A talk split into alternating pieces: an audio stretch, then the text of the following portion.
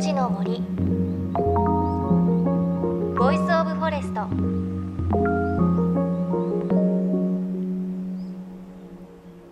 おはようございます。高橋真理恵です。ちょうど連休の前半ということでお休み満喫しながら聞いている方もいらっしゃるかと思います。ゴールデンウィークの行楽といえば皆さん何でしょうか？我が家のゴールデンウィークの行楽というとあまりこう遠出をするというよりは最近は友人たちを家に集めてバーベキューをするのが恒例行事となっています。あの庭でやるんですけれどもあのー、いつも写真撮るんですけれどその写真にその時期になるとお庭にあるサルスベリの花がちらほら咲き始めているんですよね。ピンクの小さな可愛い花なんですけれど多分本当はサルスベリってもうちょっとあと7月とかに咲くと思うんですけれど我が家のサルスベリは数輪早く咲いてるんですよね。毎年結構不思議なんですが今日はですね番組の中でそんなお花が咲くタイミングのお話もあります。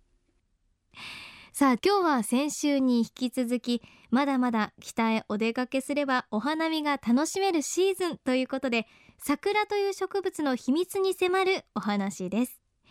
今日は私たちが一番馴染み深い桜ソメイヨシノの不思議いろいろと教えちゃいます。東京八王子市にある日本中の桜を一箇所に集めた場所。多摩森林科学園の桜保存林からのレポートをお届けします。ここには実は山の斜面を利用した桜の保存林があって全国各地から集められた様々な桜が遺伝子の保存という目的で植えられています。その数はおよそ1300本。その中にはもちろんソメイヨシノもあります。というわけで早速ソメイヨシノの豆知識です。まず日本全国にあるソメイヨシノは種が土に落ちて芽を出して育ったものではありません。多摩森林科学園で桜の研究に携わる農学博士桜のことなら何でも知っている勝木俊夫さんに教えていただきました。あの我々が見ているあのソメイヨシノというものこれあの現在、えーと、接ぎ木まああのごくたまに挿し木もあるんですけども基本的には接ぎ木で増殖してあの日本全国に広めてます。ですからどれも同じ遺伝子を持ってどれも全く同じ形の花を咲かせているということになります。うんということで青森県弘前公園の日本最古のソメイヨシノも東京目黒川のソメイヨシノも香川県の旭山のソメイヨシノもみんな遺伝子が一緒なんです。一卵性ソーセージみたいなものなんですね。ちなみに先週もお伝えしましたがソメイヨシノというのは江戸彼岸と大島桜の間から生まれた雑種です。どうしてその雑種が生まれたのかは分かっていません。植木職人が人工的に掛け合わせたとも言われています。森の中で偶然誰かが発見したとも言われていて謎なんです。とにかく江戸彼岸をお母さん大島桜をお父さんに持つソメイヨシノは接ぎ木によるクローンを増やしていって今日本中に存在しているんですね。ではさらに桜博士の勝木先生に桜に関する疑問に答えていただきましょう。ソメイヨシノは寿命が60年とかそれぐらいって聞いたんですけども。ああの大嘘です。そうなんですか？はい、はい、あのソメイヨシノあの比較的早く枯れるものが多いということが、まあ、昔から言われてまして。で、まあ、最初の頃はソメイヨシノの寿命20年説とか30年説とかそういう言われ方をしていた時代もありました。これが何で受け入れられたかと言いますとまず一つはですねソメイヨシノのあの老木っていうのがほとんどないということになります。あのソメイヨシノがあの世の中に広まったのがだいたい江戸時代の終わりぐらいですからまだ150年経つか経たないかまあそれぐらいということになります。でそうすると、まあ、当然ながらそれ以前の古い木っていうのはないもんですから割と若い木しか我々は見ていないということになります。ただこれもですねよくよくあの見るとあの例えば、えー、青森県の弘前城が日本最古のソメイヨシノはここだとかいうこと言ってるんですけども、まあ、そことかあと実は東京の小石川植物園ここにもあのほぼ同じ樹齢だろうと思われるソメイヨシノがあるんですけどもこれが明治のまあ、10年ぐらいに植えられたっていうそういった話なので、まあ、140年ぐらいですよね。弘前城もですね小石川植物園もまだまだ元気ですよ。ですからあのそれぐらい生きてるソメイヨシノっていうのは実際あります。あのやっぱり環境がいいとそれなりずっと長生きはしてくれます。であとそれからですねあのこれあの心情的にあのかなり強いんですけども、まあ、特にソメイヨシノの場合樹齢のあのスケールが人間と似てますで今見るソメイヨシノあのこの多くがですね大体戦後植えられたっていうことを言われているんですけどもでその戦後植えられたあの昭和20年代ですね植えられた桜がやっぱり大きくなって結構華やかに花をつけるっていうのが大体20年ぐらいするとですねやっぱり一番華やかな時期になるんです。でその後まあ木自体はだいたい成長止まってまあ条件が良ければずっと割と同じような形で花をつけるんですけどもでもやはりあの年取ってくるとだんだんあの枯れ枝も目指すしあの花つきもちょっと悪くなるということでまあ徐々に衰えていくということになります。でこれがあの40年とか50年経ったらそういった形に大体なるのでまあこの何て言うかサイクルがあの人間の サイクルと大変似ている。でしかもあの昭和20年代にあの植えられたということになるとこれがいわゆる、まあ、戦後のベビーブーム それからまあ段階の世代ですねこれとまさに重なってるわけでしてでどうもその世代の人たちがですねあの自分の人生と重ね合わせて あのソメイヨシノを語ってしまうということがあります。でそうするとあのちょうどそれに合わせてですねソメイヨシノ寿命説っていうのも30年か40年今60年っていうことになってるんですけども あのだんだん最近長くなってきてるなというふうに私は思ってます。うんつまり桜の寿命60年説というのは人間がというか段階の世代の方が流した噂だということらしいんですよね。でまだまだあります。ソメイヨシノって同じ場所にある桜は本当に一斉に花を開きますよね。まるでせーのって合図でもしてるみたいなんですがこれにはちゃんと生き物としての理由があるんです。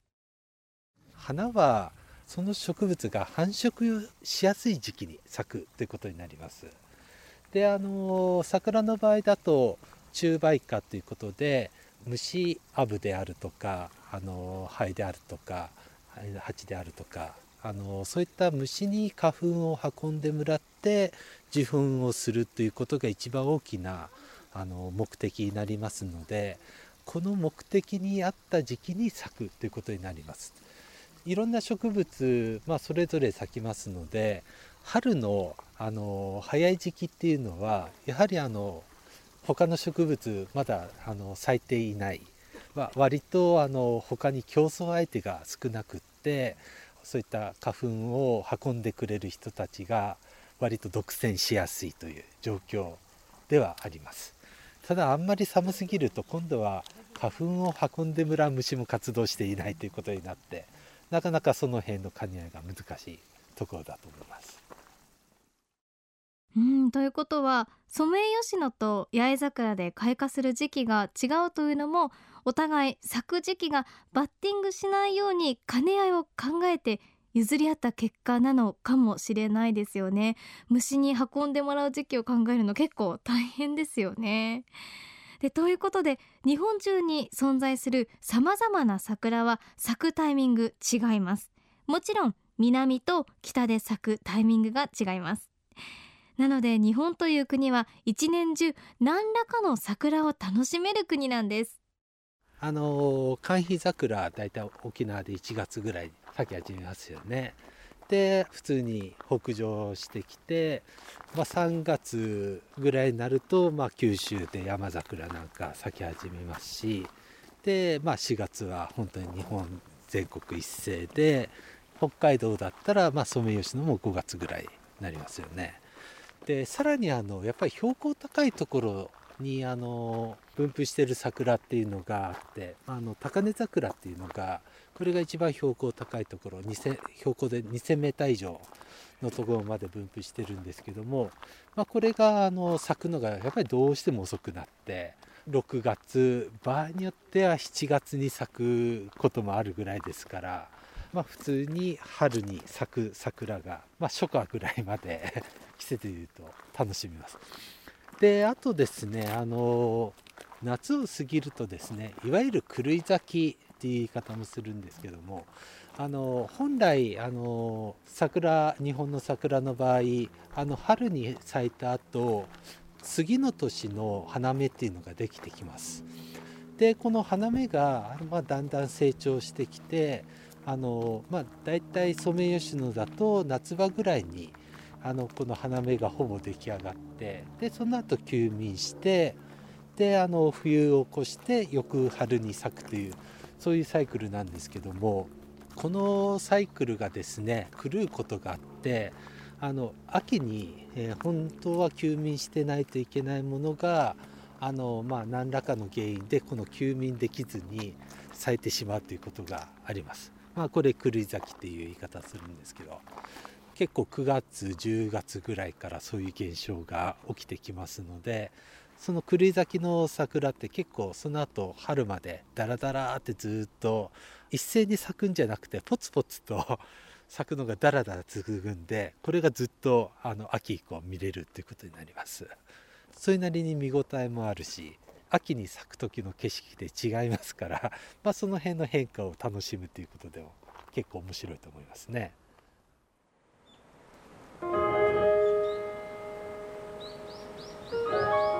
命の森。Voice of Forest。いのちの森 Voice of Forest。今朝は東京八王子市にある森林総合研究所多摩森林科学園の桜保存林からのレポートをお届けしました。いやすごいですね。春夏秋冬いつの時期でも日本のどこかでは桜って咲いているんですね。なんか勝手に春だけのものかと思っていました。でこれからの時期はあの勝木さんおっしゃっていましたけれど高根桜標高の高い標高2000メートル以上のところで咲く桜があるということで春から初夏ぐらいまで楽しめるということでしたね。あのどうしてもやっぱりソメイヨシノに目がいっちゃいますが今年お花見できなかったよという方はこんな桜を探してお花見するのも楽しいかもしれません。あと樹齢140年の弘前城日本最古の桜というのも気になりますよね。どんな花咲かせるんですかね。木の幹も太いんでしょうか？やっぱり貫禄のある佇まいなんですかね。私ちょっと見たことないのでぜひ一度は見てみたいなというふうに思います。ちなみにこの多摩森林科学園の勝木先生曰く今も桜はわからないことだらけだからこそ面白いと話していらっしゃいました、うん、桜の不思議な話すごく楽しかったですね。さあ番組ではあなたの身近な森についてメッセージお待ちしています。メッセージは番組ウェブサイトからお寄せください。今年のお花見こんな感じだったよ。そんなメッセージもお待ちしています。命の森ボイスオブフォレスト。お相手は高橋真理恵でした。命の森。ボイスオブフォレスト。